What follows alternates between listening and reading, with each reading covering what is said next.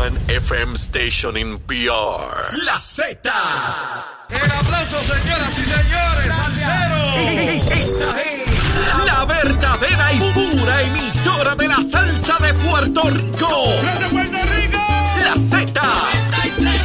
WZNTFM 93.7 San Juan, WZMTFM 93.3 Ponce y WIOB 97.5 Mayagüez. La que representa la salsa en la isla del encanto. De aquí para el mundo.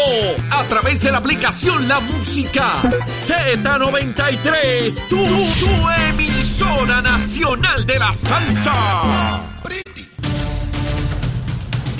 Comenzamos nuestra segunda hora aquí en Nación Z Nacional. Ya llegó Gabriel Rodríguez Aguiló desde la montaña de Ciales, mi hermano, y me dice que venía quemando por todo el expreso. Estás con Nación Z Nacional por el Habla Música y Z90. Vaya, mire, mire ese cañaveral, ahí está cogiendo fuego. Lo que queda, yo le voy a dejar a Gabriel Rodríguez Aguiló lo que queda, él se encarga de eso, mire.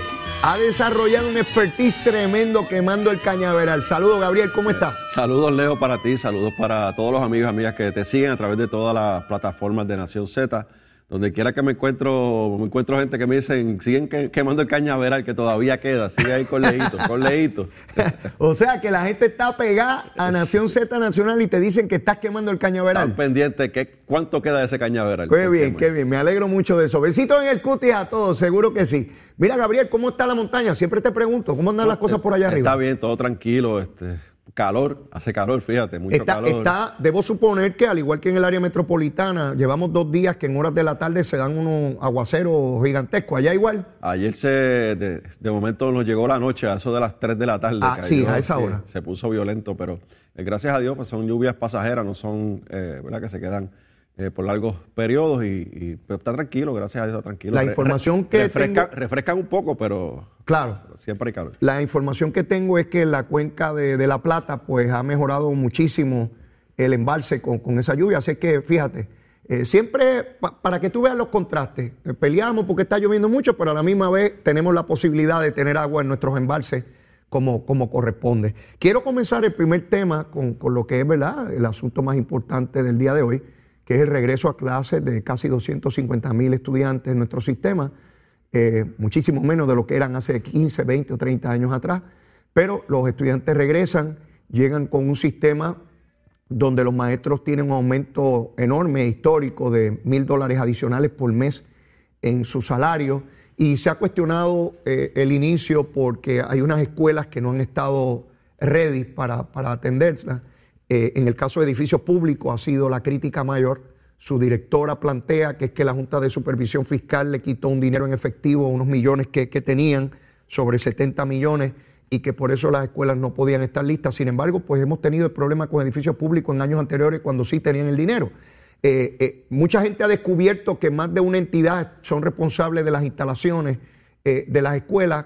Que, ¿Cómo has visto el inicio de clase y cuál tú entiendes el problema principal? Bueno, sobre el inicio de clase eh, hay que enfocarnos primero en lo que es académico, ¿no? Ajá. En la parte académica, eh, las controversias históricas eran que no habían maestros, que no habían directores, que, no- que las escuelas no estaban, ¿verdad?, con, con el personal completo. Fíjate que eso ya no es una controversia porque se han llevado a cabo estrategias a través de los años, particularmente los últimos dos años, para extender los contratos a los maestros que son eh, transitorios, los que no tienen plaza regular. Y esos contratos se, se han extendido a tres años, así que han ido minimizando la, la- la- la- la falta de maestros en las, es- en las escuelas eh, públicas de Puerto Rico. Eh, ciertamente siempre hay retiros, siempre hay personas ¿verdad? que deciden irse de Puerto Rico, renuncian y se van, en este caso maestros, pero eh, han, han sido los, los- los- los pocos, ¿verdad? Así que por esa parte, en la mayoría de las escuelas está la, la plantilla de maestros y el personal docente y no docente completo, que es bien importante. Eh, sobre la parte de la infraestructura, ciertamente, eh, Leo, eh, este no es un inicio de clases normal.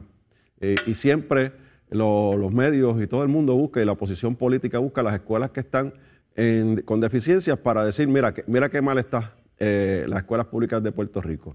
En esta ocasión se, se está tratando o se está llevando a cabo un proyecto de impacto mayor en las escuelas.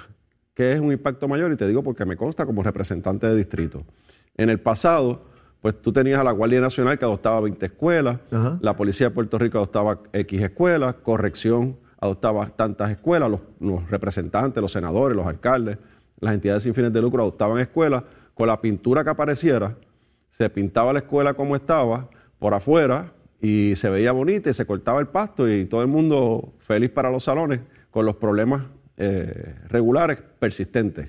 ¿Cuáles son esos? Pues las filtraciones.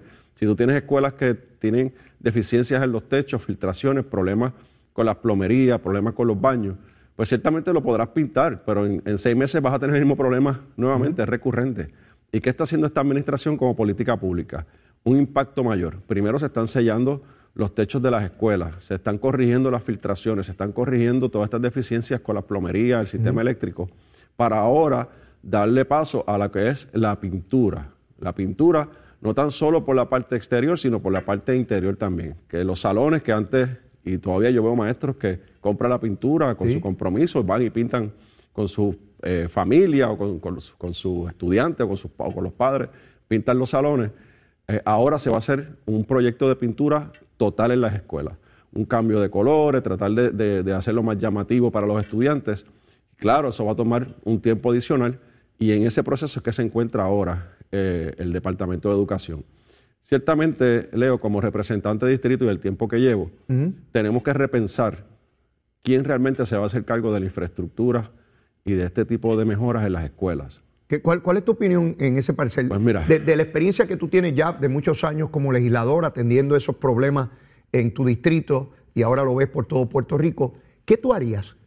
Hay, hay- hay un híbrido, Ajá. un híbrido utilizando los municipios, porque hay municipios que tienen los empleados, la capacidad, la, la- la- la estructura para llevar a cabo subastas y, y hacerse cargo en su totalidad de la infraestructura y mejoramiento de las escuelas. Hay municipios que sí lo pueden hacer. Y, y obviamente el Estado dándole los recursos Claro, para ellos. claro, los recursos que el Estado hoy los tiene en edificios públicos, los tiene en educación o los tiene en AFI, moverlo a los municipios y obviamente habría que cualificar a los municipios, ¿verdad? Porque vuelvo y repito, no todos los municipios tienen la infraestructura, el personal para hacerlo. Y hablo de la infraestructura, hablo de, de- de- de- de- de todo el sistema, la estructura que tiene que ver con las subastas y todo ese tipo de cosas, para atender las escuelas.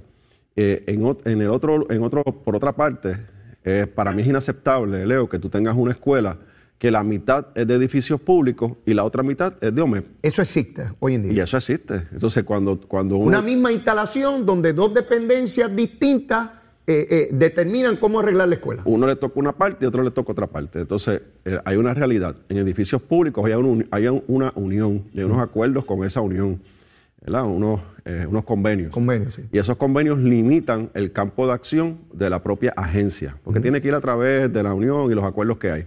En cuanto a MEP, es un poco más liberal y pueden tener uniones, pero, pero es más liberal, o sea, eh, son más eficientes porque tienen menos restricciones en, en esos acuerdos o en esos convenios con las uniones. Pues tenemos que repensarlo. ¿Por qué tener dos estructuras? Pues yo creo que es la hora de nosotros sentarnos y mirar y crear una sola estructura. Creo que el momento es ahora, ya que la deuda de edificios públicos se limpió con, el, con lo que es el, el plan de ajuste de la deuda. Ya no hay deuda, no hay deuda, así que yo creo que es el momento de mirar esto y, y unir eh, en una sola entidad el- la responsabilidad de la infraestructura de las escuelas. El secretario de Educación debe enfocarse en la parte docente, en el desarrollo, en la contratación de los maestros, los programas. Y académica la- curricular. las- las estrategias, la, la implementación de programas federales, que a veces hasta se tiene que devolver dinero porque no se hace de la forma adecuada o no se hace eh, según los requerimientos federales. Pues el Departamento de Educación tiene que enfocarse en eso y sobre todo atender una población que siempre ha estado rezagada, que son los niños con, con- con situaciones, ¿verdad? Con, con- algún tipo de, de- de limitación, eh, eh, o lo que se llama como educación especial en las escuelas. Y, y entonces dejar esa parte de la, de la infraestructura, el, seguimiento, eh, eh, corregir deficiencias durante el año escolar, vuelvo y repito, a los municipios que sean previamente cualificados y a una sola estructura que responda al gobierno, pero que responda para, únicamente para el mejoramiento de las escuelas. Coincido contigo, eh, en, en- en términos generales, hay municipios, por ejemplo, el alcalde de San Juan Miguel Romero está solicitando unos acuerdos con el Departamento de Educación para hacerse cargo de la escuela de San Juan y obviamente la capital eh, el municipio de San Juan tiene la infraestructura para poder absorber eso, tiene el personal, tiene la- las competencias en cuanto a sus departamentos para hacer subastas y todo este tipo de cosas. Pero municipios pequeñitos que han perdido gran parte de su presupuesto, que dependen del fondo de equiparación, que apenas pueden pagar su nómina, no tienen la infraestructura para eso. Esa es la verdad. Lo demás es politiquería. Y obviamente tener dos dependencias tramitando una escuela, el alcalde de, de Juana Díaz, eh, Ramoncito, del Partido Popular, y el presidente de la Federación de Alcaldes, Gabriel de Camuy, uno PNP y uno popular, se quejaron conmigo en el programa de que fueron a arreglar escuelas y se encontraron con la unión de edificios públicos diciendo que no podían arreglar. Correcto. O sea, ellos no lo hacían por las razones que fueran, o- o- o- vamos a suponer que tengan razón o esté justificado por qué no lo hicieron. Vamos, vamos, vamos a partir de ahí, para no partir de la mala fe.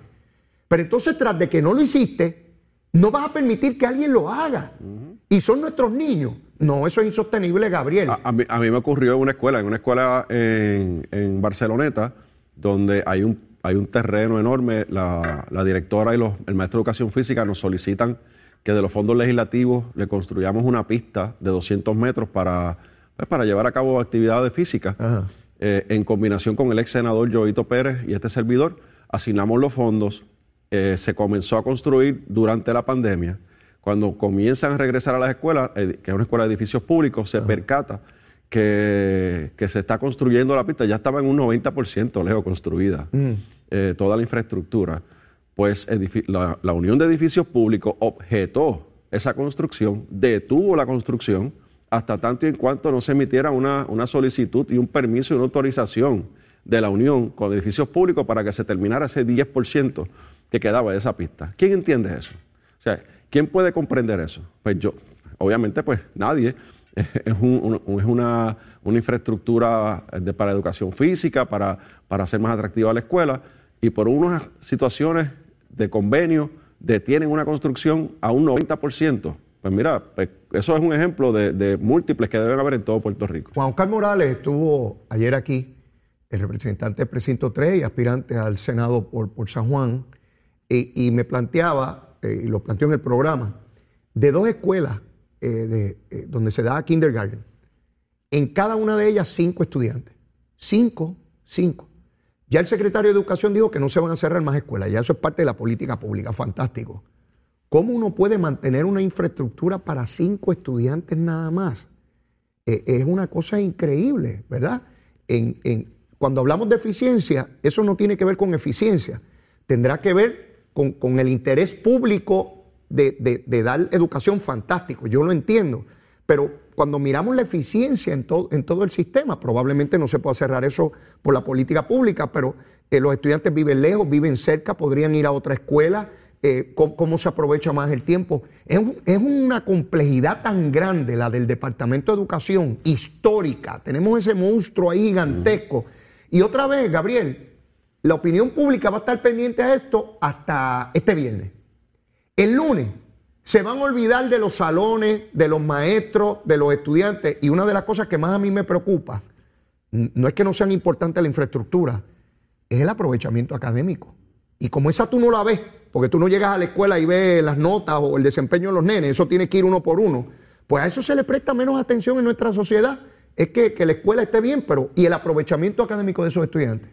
Voy, voy a opinarte sobre eso, Leo, pero quiero ir atrás nuevamente a la infraestructura y te voy a traer un ejemplo. Ajá. Precisamente ayer yo estuve inaugurando junto al alcalde de Manatí, José Sánchez, eh, un centro Head Start en el barrio Boquillas, que se llama Head Start Boquillas 2, con todo el componente de Head Start. ¿Ok? Y eh, él, él me hablaba, y allí se habló en, la, en, la- en el proceso, ¿verdad? En el protocolo, Ajá. por parte de la directora del programa y el componente de Gestart, que con cerca de 7 millones de dólares, 7 millones de dólares, se ha logrado reconstruir eh, de, de primera, o sea, de primer orden, una facilidad de primer orden para los niños de Gestart, u- cerca de 20 salones, o sea, 20 escuelitas de Gestart, con 7 millones, con una sola estructura eh, de personal, con una directora, una directora de finanzas eh, y unos ingenieros, una compañía de ingenieros contratada, se han desarrollado con 7 millones cerca de 20 salones y te digo, Leo, que son de primer orden. Voy a compartir contigo luego la- las fotos para te vas a quedar impresionado de lo que, de lo que se está haciendo en Manatí, en Ciales y en Florida, que son los pueblos que estamos bajo esa jurisdicción. Eh, los niños que, que comparecen a, a ese lugar vienen de qué pueblos? Eh, bueno, los de Mana- eh, hay- ah, la matrícula son cerca de 540 en los tres pueblos. Son niños de preescolar. Eh, los de Manatí, pues obviamente en cada comunidad hay varios centros. En Florida y en Ciales, porque ellos son responsables, el municipio, de, es como, como el custodio de los fondos y el, y el director del programa. Radica en, en Manatí y también atiende los pueblos de Ciales y los pueblos de. Es- esos, de esos niñitos, Florida. ¿cómo llegan ahí? ¿Tienen que sus padres llevarlos o tienen transportación pública? Eh, no, eh, los padres los tienen que llevar. Son, es, es por solicitud. De hecho, los invito a que todavía hay espacios vacantes. Pero, pero ¿por qué te comparo esto, Leo? Porque con 7 millones de dólares se han logrado reconstruir y construir eh, cerca de 20 salones, 20 centros para estos niños, vuelvo y te repito, de primer orden. Entonces, en el Departamento de Educación, para, para la, la constru- reconstrucción de la escuela, yo no sé el número, pero son, son billones de dólares que hay. Y entonces con la burocracia entre edificios públicos, AFI, educación, OMEP, no, no logramos eh, ser efectivos. Y se está, se está haciendo un esfuerzo, pero, pero se retrasa demasiado. Y yo no acuso a las personas, Leo. Es la... la Y la estructura por la cual tienen que pasar, La punto. estructura gubernamental la que provoca eso. Así que hay que mirar qué está pasando en estos pueblos que con poco dinero hacen un gran trabajo para poder replicarlo a gran escala en todo Puerto Rico. Así que te lo traigo para, para, para que lo repensemos, ¿no? Mientras, Sí, sí. mientras más estructuras gubernamentales tengamos, más complicado y más burocrático se hace el momento de la ejecución. Así que son cosas que tenemos que transformar. Hay trabajo por hacer y por eso es que estamos enfocados en ese tipo A mí, de a mí me gusta la idea de, de los municipios, ¿verdad? Donde se pueda, no todos pueden. Porque haces responsables a un ser humano del evento. ¿A qué me refiero? Hoy en día es el Departamento de Educación. Eso es un monstruo. Y hay un secretario allá arriba y está OMET y está este, edificios públicos. Y eso es un- una garambeta ahí que nadie entiende. Pero cuando es el alcalde, mi hermano, si es el alcalde de Manatí, yo te aseguro a ti, tú lo sabes, que si le dan los recursos y las escuelas, él se va a encargar de que esas escuelas estén listas el primer día de clase. que Porque si no, las protestas van a estar frente a la alcaldía, van a estar en televisión y ningún alcalde quiere eso. Y máxime alcalde es responsable como ese alcalde de Manatí. Y Leo, cada alcalde va a querer que sus escuelas sean las mejores de Puerto Rico. van a estar lucidos. Sí, la competencia. Seguro, entre las cuáles son mías las están mejores. Y, y- y de eso es que se trata. ¿Te ¿no? imaginas a Ramón Luis Tacho. Rivera y a Miguel, eh, eh, a, a- a Miguel Romero en una competencia de quién tiene las mejores escuelas Así es. preparadas el primer día de clase? Es, eso está es. duro, esa pelea está dura. Así es, así es. eso lo quiero ver yo, la competencia.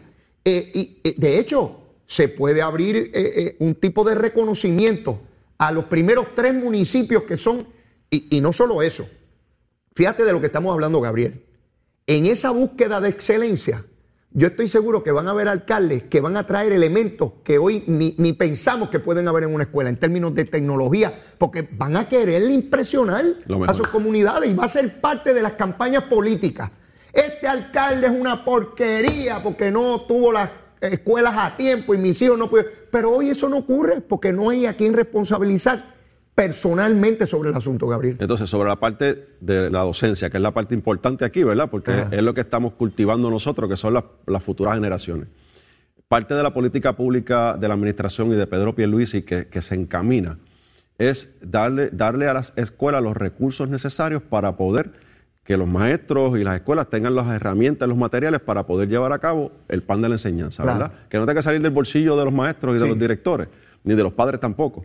Así que, eh, ¿qué se encamina? Bueno, se encamina una tarjeta de crédito para que esté bajo la custodia de cada director y directora de las escuelas públicas de Puerto Rico, donde ellos van a tener un catálogo y cuando tengan una necesidad de material ya no tienen que ir por una carta, un correo electrónico que se pierde, que nadie lo ve, a la ORE, que es la, oficina regional, para que la oficina regional lo envíe al primer piso de educación, después pase al segundo, después pase al tercero, después vaya a otro sitio, vaya a OGP, vaya a Hacienda para que desembolsen los chavitos para que llegue un bloque de papel.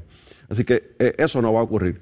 Y parte de lo que está haciendo como eh, la administración para poner el dinero en las escuelas, en las manos de, y los materiales, los dineros y eh, los materiales en las manos de los maestros, en los salones de clase y los directores de escuela, una tarjeta de crédito con- obviamente con unos controles a través de, de unos catálogos donde ya van a estar previamente autorizados y las compras se van a hacer directamente. Eso un momento dado se, eh, lo había en Puerto Rico, no sé por qué dejó de existir. eh, pero Bueno, la- las escuelas de la comunidad en los años 90 con Pedro Rosselló. y en algún momento dado pues hubo un disloque y se dejó de hacer. Así que lo- los directores y los maestros, sus necesidades de tener los materiales necesarios para poder llevar a cabo el plan de la enseñanza van a estar al alcance de la mano con una tarjeta de crédito en su escuela. Y, eso es importante. Y es transparente porque no es dinero en efectivo. La tarjeta se sabe dónde lo compró, cuánto costó, quién lo pagó. O sea, está, está ahí todo transparente. Cuando venga el auditor, es sencillo ver los estados, qué compraron, dónde se compró. Está todo ahí. y a través de unos, de catálogos, tampoco es que van a ir a... a- Si no, no es a- la tienda del primo mío. Exactamente. Para que, para que el primo mío este, venda muchos papeles y yo se lo compro allí. Exactamente. No es determinados lugares. Eh, por cierto, acabo de ver una nota donde la Oficina de Ética está eh, procesando al alcalde de Rincón, Carlos López Bonilla, porque intervino en el aumento de sueldo de un primo que está empleado en el municipio. Yo no entiendo esto porque si, si algo deben saber los alcaldes es dónde deben intervenir y dónde no. Las leyes de ética son claras, que usted no puede intervenir con familiares, ni, pero siempre hay un pájaro que se mete donde no es. Quiero ir ahora a otro tema, Gabriel, eh, y nos quedan pocos minutos para, para entrar en la pausa, pero quiero dejar planteado el tema.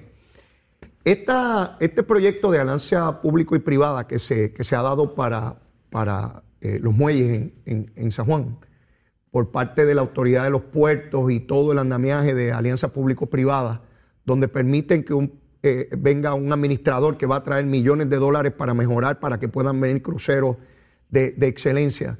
Eh, hemos ido madurando con relación a este tipo de, de actividad de privatización en, en Puerto Rico. Y yo escuchaba a, a Joel Pizá explicar que esta empresa, esta entidad, administra casi 30 puertos en el mundo, incluyendo el de Barcelona. O sea, estos no fueron unos amigos que se incorporaron ayer para venir al muelle de Puerto Rico a ver si se tumban unos chavos. Estamos ah, eh, con, con entidades de primer orden. Y me enfrento a, unos grupos ambientalistas que se oponen a que se drague la bahía de San Juan eh, para que puedan venir barcos más grandes eh, con, con turistas, con, con material como son eh, gas, porque afecta el ambiente y 20 cosas. El cuerpo de ingenieros está dando más de 60 millones de dólares para, para esta actividad. Y vemos otra vez el choque, Gabriel, entre tratar de modernizar a Puerto Rico, su infraestructura y la posibilidad de desarrollo económico, versus los que están opuestos a todo, a como dé lugar, no importa qué. Ahorita tuve al secretario de Agricultura explicando que, que él no da permisos para, para placas solares en, en áreas agrícolas, él meramente da recomendaciones, pero que, que, que no es incompatible el tener actividades que no sean agrícolas en zona agrícola y que se pueden mantener ambas. Luego de la pausa, quiero que, que, que hablemos un poco de esto, Gabriel, porque tú eres legislador y tienes que enfrentarte allí todos los días a ideas, a iniciativas, que no importa cuál sea el problema, tan pronto uno presenta una alternativa, no se puede hacer, no se puede caminar, no se puede mejorar.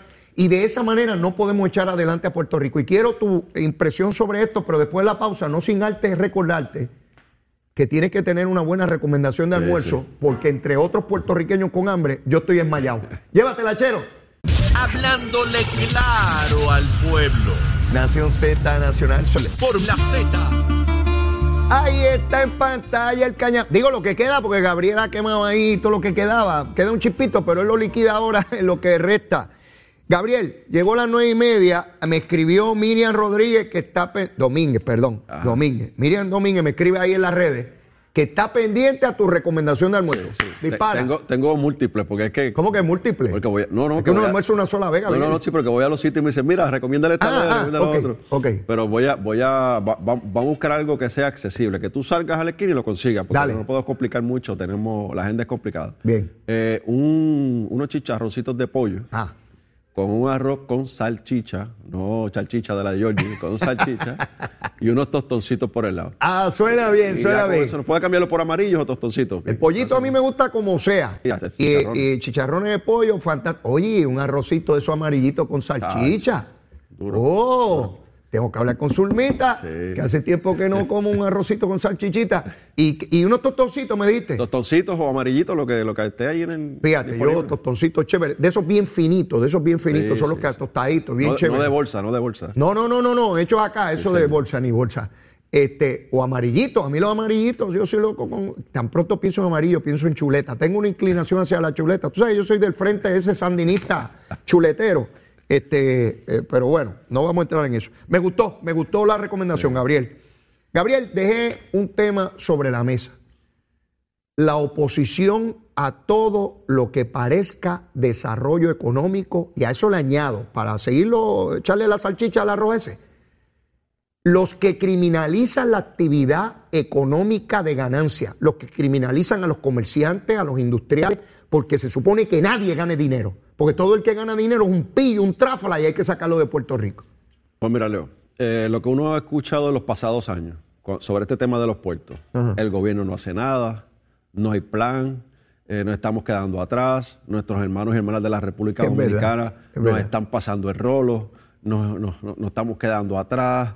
Eh, hacen expresiones de múltiples expresiones. Eh, entonces, el gobierno comienza a establecer una estrategia para que Puerto Rico, en lo que ha sido exitoso, porque ha sido exitoso en lo, que es el, mercado de los cruceros, se, pueda ampliar la oferta.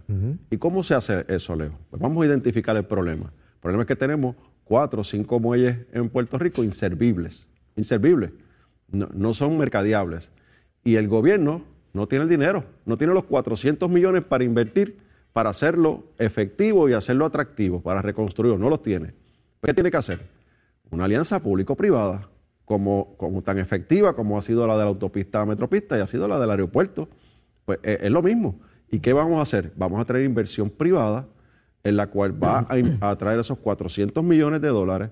Vamos a reconstruir y a construir los muelles que hoy están cerrados, que no se pueden utilizar, para traer nuevas compañías de cruceros para atraer más turistas al viejo San Juan y a Puerto Rico. Porque no solamente se quedan en el viejo San Juan. Yo, yo recientemente estuve en los kioscos de Luquillo y allí llegaron guaguas llenos de turistas. De hecho, eh, uno de ellos desde Chicago me dijo, te veo con Leo. los, veo y los escucho desde Chicago.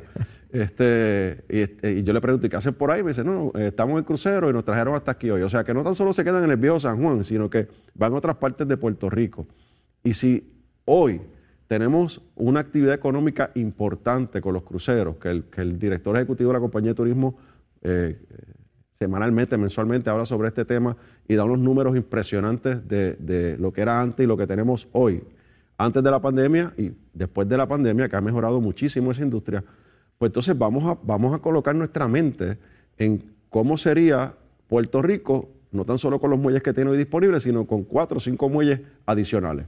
Pero Leo, aquí, aquí hay un grupo que son quejones por excelencia y se van a quejar por todo y se van a oponer a todo y, son los expertos en todo y tienen las recomendaciones, las mejores del mundo, solamente las tienen ellos. Pero hay una realidad económica, hay una realidad gubernamental y hay una realidad de negocio. Y eso se está poniendo todo en una misma mesa y, y no tengo duda que esto es una transacción buena para Puerto Rico.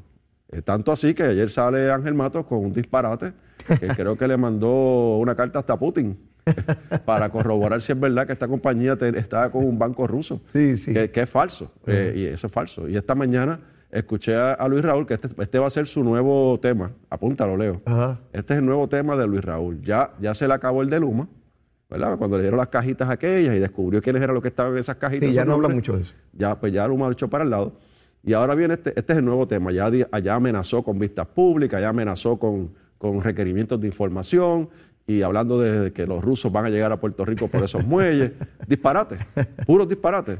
Pero, pero este va a ser su tema para tratar de proyectarse nuevamente de cara a esa, esa candidatura que él tiene política de forma independiente.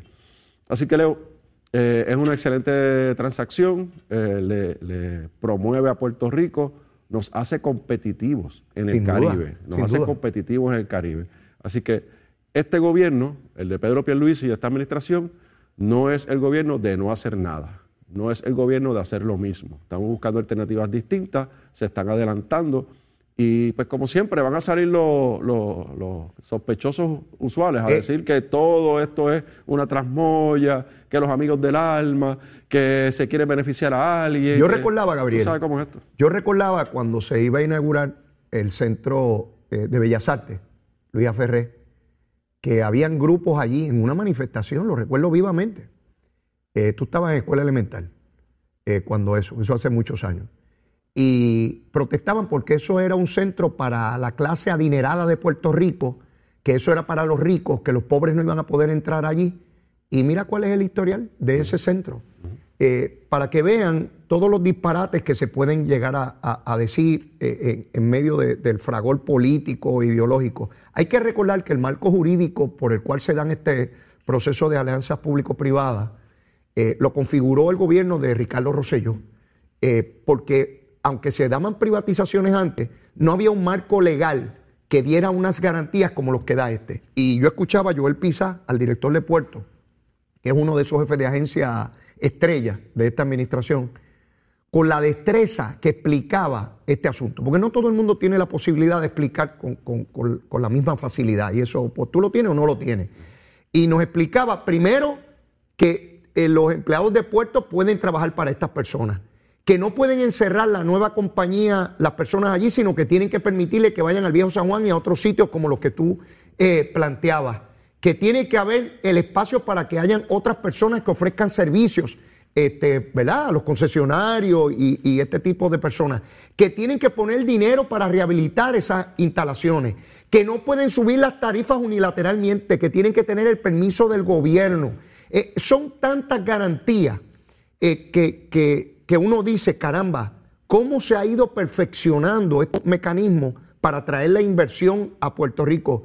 Y mira, Gabriel, yo espero que algún día veamos tantos cruceros aquí y que cuando se hable del Caribe en el mundo entero, tengan que reconocer que el principal lugar eh, para cruceros en esta zona del mundo es Puerto Rico. Eso nos pone en el mapa internacional. Y, Leo, tenemos una ventaja sobre cualquier otra jurisdicción en el Caribe. Somos territorio americano.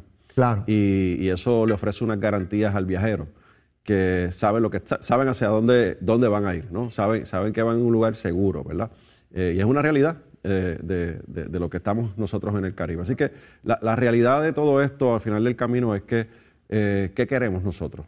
Tener esos dos muelles que son estorbos públicos allí en San Juan, cerrados, abandonados, o tenerlos con una actividad económica a favor de Puerto Rico, porque ciertamente estas compañías van a administrar y van a, van a ganar un dinero. Claro. Pero, pero cuando esos turistas vengan a Puerto Rico, compren bienes, compren, eh, ¿verdad? Vayan a los negocios o, los servicios que se le dan a, estos barcos o a estas compañías que van a estar llegando ahí a los cruceros. Son servicios que activan la economía de Puerto Rico en un renglón que, ha estado eh, aumentando, ¿verdad? Eh, dramáticamente. Así que es exponencial lo, que estamos haciendo. Así que se van a oponer como siempre, escucharemos la oposición política como siempre, tratando de buscar, y yo me imagino que ayer estaban locos dentro del Partido Popular buscando un valiente que saliera, saliera con un disparate a tratar de fiscalizar o hacer un señalamiento.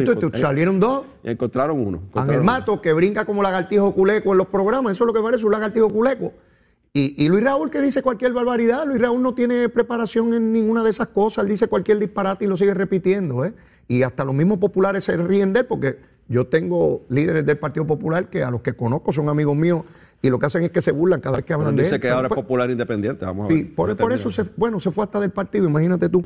Hablando de eso, yendo un poco al ámbito ya político partidista, ayer se reiteró el presidente del Partido Popular, eh, José Luis Dalmau, en que él va a insistir en cuanto a una consulta a la base de su partido sobre el ELA que quieren y si quiere libre asociación o no.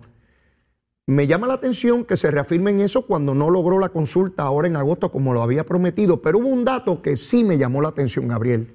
Se supone que para el mes de noviembre el Partido Popular escoja un nuevo presidente. Cuando le preguntan si ya acabó la reorganización y si la va a tener lista para noviembre, dice que no, que hay municipios grandes que es más complejo el asunto el entre líneas de eso, por lo menos lo que yo interpreto a distancia, es cómo yo me zafo de que se escoja el presidente en noviembre y cómo yo pospongo eso.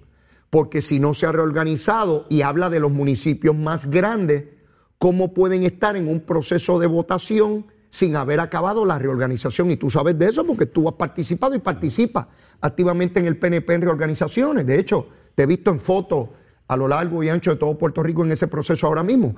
Así que tú no escoges el final del camino sin haber tenido la base reorganizada. Así que pienso que Dalmau está preparando el camino para posponer para el año entrante, escoger un presidente y si lo pospone para el año entrante, Gabriel probablemente esté proponiéndole al partido, no escojamos un presidente ahora, mejor escojamos un candidato a la gobernación propiamente y ese será el presidente del partido. ¿Cómo tú lo ves?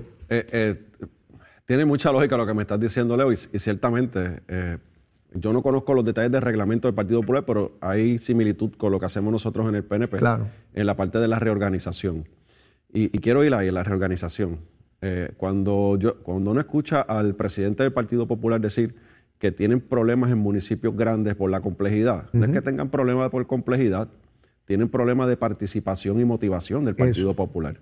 Y si no hay gente para poder crear la estructura y los que estaban ya no quieren participar, ese es el, verdadero problema que tiene el Partido Popular. Bueno, por eso llegaron número tres en San Juan, llegaron, es el, tercer partido en San Juan. En la capital. Eh, que, que es uno de los municipios grandes que podría estar haciendo eh, alusión el presidente del Partido Popular. Así que creo que tiene unos problemas muy serios. Ellos comenzaron y anunciaron que iban a estar en un proceso de, revisión de reglamento. No hicieron público si finalmente lo terminaron o no. ¿Qué pasó con ese proceso? Y si tú no tienes un reglamento, no tienes una estructura reorganizada, pues es casi imposible escoger un presidente, ¿verdad? Porque no, no, cumples con los pasos necesarios para poder tener el presidente. Entonces, yo no he visto una junta estatal del Partido Popular o una asamblea general, no sé cómo ellos lo llamen, del Partido Popular. Nosotros ya vamos para la segunda, ahora en noviembre, en el PNP. Bueno, eh, el PNP tiene una actividad este fin de semana. Tenemos la convención del PNP, comienza este, este viernes, el 19 hasta el 21, donde el 21 es una, tenemos una junta estatal y luego en noviembre ya tenemos programada la Asamblea General, lo mismo que hicimos en Manatí, que llenamos el Coliseo de Manatí, sí. pues eso mismo lo vamos a hacer en otra área de Puerto Rico. Así que el Partido Nuevo Progresista, eh, ayer reorganizamos a Camuy. Eh, más de 200 eh, personas de la estructura estaban allí. ¿Vía Arecibo? No, Arecibo fue el día anterior y tengo que decirte que se sobrepasaron las expectativas en la estructura del municipio de Arecibo, que es un, municipio grande, de los que llama grande el presidente del Partido Popular y que hoy Arecibo está bajo, bajo el mandato del Partido Popular, que podríamos nosotros tener problemas y no lo tenemos, al contrario, está bien, bien sólido el PNP, una estructura creada por el compañero representante. Yo, te traigo este tema, Gabriel, porque cuando un partido político no gana la gobernación, como es el caso del Partido Popular en esta ocasión y, en el pasado ha sido el PNP, una de las posibilidades de proyectar fuerza, de proyectar motivación, de proyectar triunfo futuro, es precisamente cuando se da la reorganización de la colectividad. Y máxime hoy, cuando tú tienes la posibilidad de proyectar eso a todo Puerto Rico a través de las redes sociales. Entonces, cuando tú vas a las redes, no encuentras actividades del Partido Popular, no las hay, no, no están. No, no. Tú ves una reunión del presidente en algún sitio con un alcalde, pero no ves actividades de masa, no ves actividades eh, de, grupo. Eh, y sin embargo, cuando miras al Partido Nuevo Progresista, sí ves esas actividades. Eso es una cosa muy preocupante para Dalmao porque no está proyectando fuerza como presidente de la colectividad, lo que da espacio para que los que lo quieran retar cuestionen al interior. Yo no estoy hablando de conferencias de prensa, al interior. ¿Tú sabes cómo funciona? Empiezan a llamar a los presentes, mire, esto está flojo, esto está malo, esto no se está moviendo, vamos a perder, no estamos proyectando fuerza, el PNP se está quedando con esto. Yo recuerdo cuando yo presidía el PNP en el 2001, la única posibilidad que yo tenía de proyectar fuerza era con la reorganización. Tan es así que me movieron para, para, para detenerme en el avance que llevaba en aquella actividad donde llegó Pesquera y lo proclamaron candidato en Bayamón, porque yo me tomé el riesgo de convocar una actividad de Barbosa donde se daba la concentración del partido, llenamos aquello allí y dijeron, espérate que Leito está creciendo mucho, hay que picarle la cabeza. Y me la picaron, ¿sabes? Me la picaron. Y, Leo, eh, eh, otra, otro síntoma que tiene eh, el, Partido Popular ah. es los recaudos. Es, oh. es un partido que está sin, prácticamente sin recaudo ahora mismo a nivel central. Y eso, eh, ¿quién aporta? Bueno, aportan la estructura del partido, aportan los que creen en, el PAN, Tierra y Libertad y en, la PAVA. Los que siempre creyeron en eso, ¿dónde están? No están. Y, ese es el problema que tiene eh, Dalmao. No tan solo es eh, su, su falta de liderato, ¿verdad?, dentro del Partido Popular, sino también es que no hay, o sea, no hay confianza, no veo confianza, no veo motivación eh, en, lo- en el Partido Popular a todos los niveles. Fíjate, Leo, que en el PNP, la juventud del PNP hizo una, hizo una convención hace Lo unos vi. meses atrás, concurrida, llena de jóvenes, eh, motivados, y de ahí salieron unas estructuras importantes para todo Puerto Rico de los jóvenes. Así que el Partido eh, Popular tiene unos problemas muy serios de liderato, tiene muy serios de, de- de seguidores y de estructura. Así que vamos a ver esto, eh, al presidente dando excusas en los, en los próximos meses. y- y es interesante porque contrario, por ejemplo, al caso mío en el 2001, pues el PNP no tenía ni Cámara ni Senado, ni, ni tenía eh, la gobernación. En Y- esta ocasión, el Partido Popular eh, tiene un presidente de Cámara y Senado del Partido Popular y la mayoría de los alcaldes son populares. Exactamente, que O sea, ahí- que, debería haber una militancia, debería haber una estructura mucho más poderosa que no estamos viendo hoy. Yo no estoy diciendo que esto va a ser así por siempre. ¿ah? Uno nunca subestima a ningún partido ni a ningún político. Lo que estoy radiografiando es lo que está ocurriendo hoy no debería estar ocurriendo con un partido que se supone que tenga el poder que demuestra su elección. Tiene, a eso iba, tiene, tiene 41 alcaldías. Son 41 alcaldes y alcaldesas del Partido Popular. Dentro de los cuales está Ponce y Arecibo. Y entonces cuando tú miras, Leo, ¿qué, qué dijo Wilito el de Caguas hace unos meses atrás? Que estaba pensando correr sin el Partido Popular. O sea, se está alejando, distanciándose del Partido Popular. Eh, tú escuchas a la alcaldesa de Morovi que quiere correr para presidente del Partido Popular eh, y obviamente no va a poner a disposición del presidente en este momento una estructura que ella pueda tener en Morovis para ayudar al presidente porque ella quiere aspirar a esa posición. Así que hay unos problemas eh, bien serios de- dentro del Partido Popular. No lo quieren reconocer, quieren taparlo, pero la realidad es que al final del día, cuando uno ve todos estos síntomas, uno puede, sin ser médico, ¿verdad? Que no me vayan a acusar, uno puede determinar que el paciente tiene una condición crítica y está en estado de cuidado. Distinto a lo que ha ocurrido en otros ciclos electorales, tanto con el PNP como el Partido Popular, que uno puede más o menos diagramar quiénes serían o, o quién está en una ventaja competitiva para presidir y ser candidato a la gobernación. Hoy, ¿verdad? Con la poca experiencia que yo tengo en estas cosas, hoy yo no me atrevo a decir quién sería el candidato de ese partido. Y no veo a nadie con una ventaja competitiva, los veo a todos equivalentes. Pero Le- Leo, no te esfuerces, tranquilo, porque ni ellos mismos lo pueden decir. Bueno. ni ellos mismos lo pueden decir, así que tranquilo, no, no, no te, no te esfuerces. No, no es un asunto. No te agobies, no te agobies No es un eso. asunto de incompetencia de mi parte. No te agobies por eso, tranquilo, tranquilo. Pero mira, Leo, eh, eh, comparándolo con el PNP, Ajá. el- el- nosotros estuvimos el lunes en Arecibo, reorganización, sobre 250 personas. Ayer en Camuy, sobre 200 personas. Hoy en Moca. Y también hay una reunión política a la misma vez en Sabana Grande con el gobernador. eh, política. El, el jueves hay una reorganiza, hay una, una ratificación en O adjuntas sea, que esto es todos los días. todos los días. El Partido Progresi- Progresista está todos los días en los municipios en el proceso de reorganización. Y algo bien importante, que no se hacía desde Carlos Romero Barceló, Mm. que en paz descanse. Y es que las reorganizaciones que estamos haciendo no son de papeleo. Hay, la gente tiene que estar sentadita allí y los vamos llamando. Eso es vital. Y los estamos llamando uno a uno para asegurarnos de que son gente que existen y no son un, eh, un nombre en un papel. Eso, eso es importante porque en ocasiones eh, personas en la estructura eh, que no tienen apoyo, pues intentan hacer la reorganización de papel, como tú dices, y ponen unos nombres ahí ficticios. Y, y uno tiene que corroborar que en efecto las personas que, que están en el papel son de carne y hueso y tienen un compromiso real con la estructura. Esto es bien importante porque, por ejemplo, Victoria Ciudadana, que fue un partido que se fundó a solo meses de las elecciones, igual que Dignidad, eh, ellos creyeron que porque tenían electores, tenían estructura, y eso no funciona así. Se dieron cuenta cuando llegaron al Coliseo eh, que estaban en el recuento y allí pretendían poner a personas que no sabían nada de lo electoral en unas mesas donde estaban personas sumamente adiestradas, con años de experiencia, tanto PNP como populares, e incluso independentistas, ¿verdad? Que tienen una estructura de años, que conocían el proceso. Y necesariamente un seguidor no es una persona que conoce el aparato eh, electoral. Eso se llama estructura política. Personas que saben cómo se maneja la estructura en las comunidades para mover el elector, cuál es el que es funcionario de colegio, cuál es el que es coordinador electoral, quién es el que recauda los fondos en las comunidades. Tú lo conoces perfectamente. Pero eso, las personas de fuera que no han participado en un partido se creen que porque tú tienes electores que votan por ti, tú tienes estructura.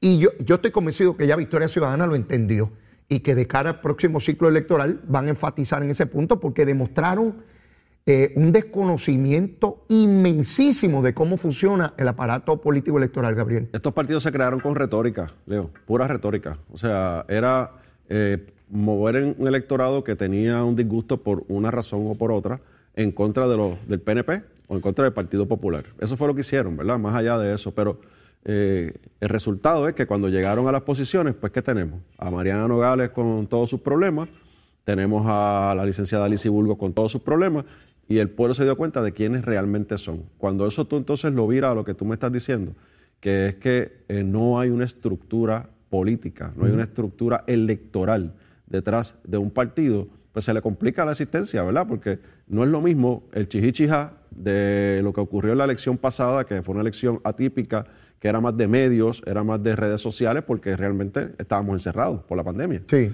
Ahora que ya estamos en la calle, que hay que ir a buscar a la gente, que hay que, hay que crear esas estructuras, vuelvo y repito, electoral.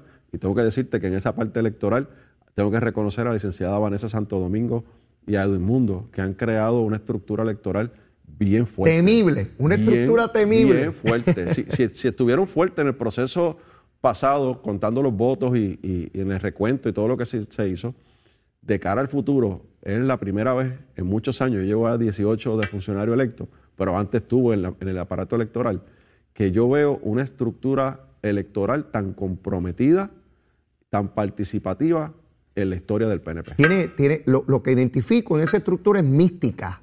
Hay un elemento místico inmenso que Edwin Mundo le ha imprimido a esta cosa. Y, Vanessa ha resultado una estudiante que está superando a su maestro Edwin Mundo. Correcto. Eh, lo, veo en ese ejercicio inmenso. Eh, Gabriel, nos contaron mal. El censo dice que no somos eh, 3 millones 270 y pico de mil, que somos nada más que 3 millones 70 mil, que nos contaron mal.